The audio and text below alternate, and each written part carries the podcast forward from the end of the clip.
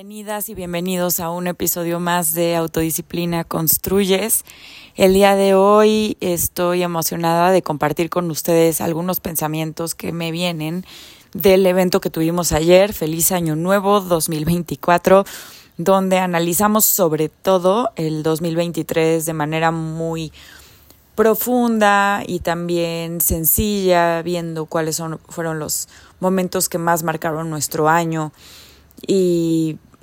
algo que me encantó fue el primer ejercicio, que es hacerle una carta a tu yo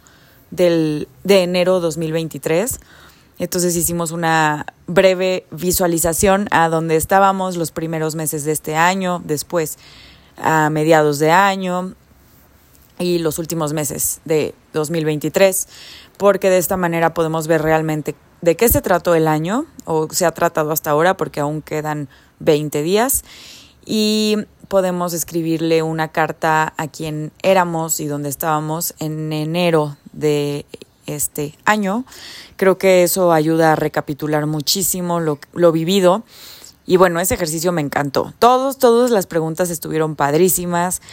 Creo que a quienes participaron en vivo les encantó y a quienes recibieron la grabación espero que lo disfruten mucho también y se den el tiempo y preparen un espacio para poder resolver de estas preguntas. Duró una hora y media y si de pura casualidad alguien escuchando esto no se inscribió y quisiera recibir la grabación y hacer una reflexión de su año de esta manera que es un poco menos estructurada y más reflexiva y conectada con las emociones,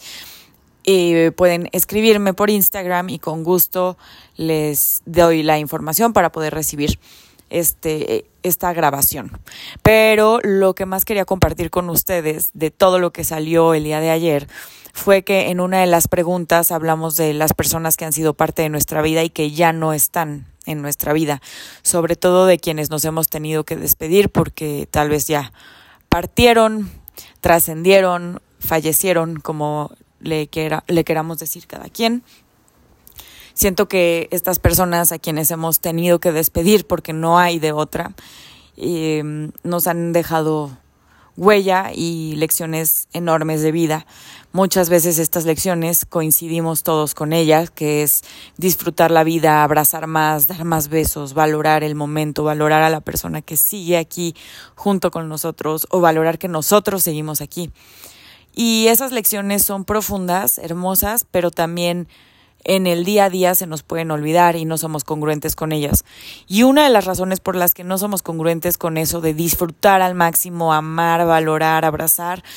es por miedos, por algunos miedos, por ejemplo, miedo a que se aprovechen de ti, miedo a que sobrepasen tus límites, miedo a que no seas valorado y todos esos miedos que se han ido creando por lo que hemos vivido en, anteriormente y muchas veces nos volvemos un poco fríos y duros. No creo que esté mal tener los pies en la tierra, saber poner nuestros límites, porque es parte clave de disfrutar la vida, tener límites claros, pero estos límites pueden ser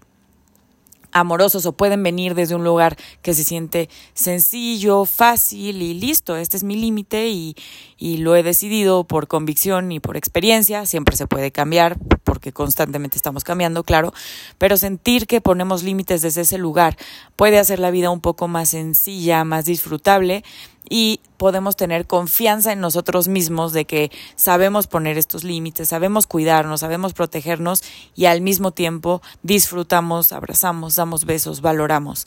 Eh, cómo respondan las otras personas es tema de las otras personas, respetar límites de otras personas es nuestro tema, claro, nos, nos eh, está en nuestras manos la forma en la que respetamos o no los límites de alguien más, nos parezcan o no, son los límites de alguien más y tenemos que respetarlos. Entonces, claro que eso de valorar, abrazar, disfrutar, dar besos, siempre respetando los límites de cada quien, de cada persona y eh, con base en eso que estamos sintiendo en cada una de las relaciones, pues también nosotros saber de qué manera se siente bien movernos en esa relación que va cambiando, progresando, eh, creciendo, evolucionando constantemente. Pero sí creo que un tema importantísimo que salió ayer es en qué necesito seguir trabajando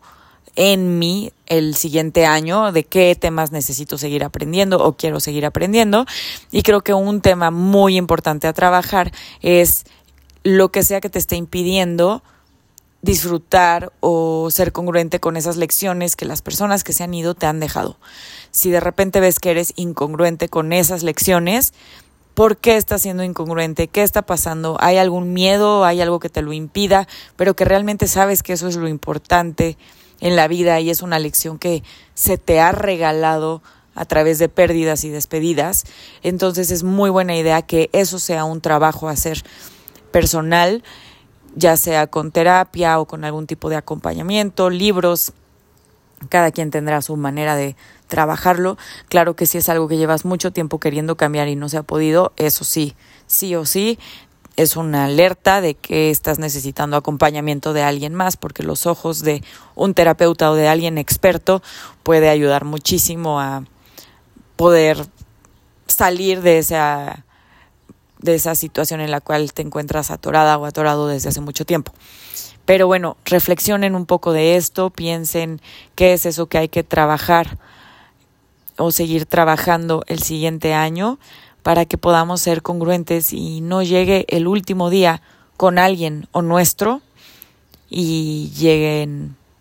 pues arrepentimientos o culpas que nos podemos ahorrar si aprendemos estas lecciones y somos congruentes con ellas y somos valientes, porque como lo dijimos en el evento de ayer, ser congruente tiene que venir siempre acompañado de valentía y paciencia. Ser congruente no siempre se va a sentir cómodo, porque vamos a tener que decir muchos no, lo cual no es cómodo para todos, pero esos no eh, traen un sí, porque cuando decimos no a algo le estamos diciendo que sí a otra cosa y ya esa otra cosa vendrá con sus grandes regalos, lecciones, etcétera, porque siempre estamos haciendo lo mejor que podemos y a veces a través de decir que no a algo aprendimos, aprendemos que a la siguiente mejor le diríamos que sí, pero también la congruencia viene acompañada de paciencia, porque muchas veces esas decisiones difíciles por las que estamos diciendo que no a algo o con las que con las que estamos diciendo que no a algo y que sí a otra cosa, van a requerir de nuestra paciencia, porque eso que estamos buscando y aquello por lo que estamos tomando estas decisiones va a tomar tiempo de que llegue. Casi siempre va a ser así, algunas veces va a ser instantáneo o muy pronto, pero muchas veces va a tomar tiempo. Entonces la congruencia tiene que venir siempre acompañada de paciencia y de valentía. Bueno, entonces les dejo esta tarea, ver cuáles son esas lecciones que nos han dejado las despedidas, las pérdidas y qué tendría que pasar dentro de nosotros para ser congruentes con esas lecciones, de verdad, de verdad, para que hagamos ese trabajo personal a partir de ahora y durante el siguiente año. Y en diciembre del 2024, si tenemos la bendición de llegar a ese día, a esa fecha, pues estar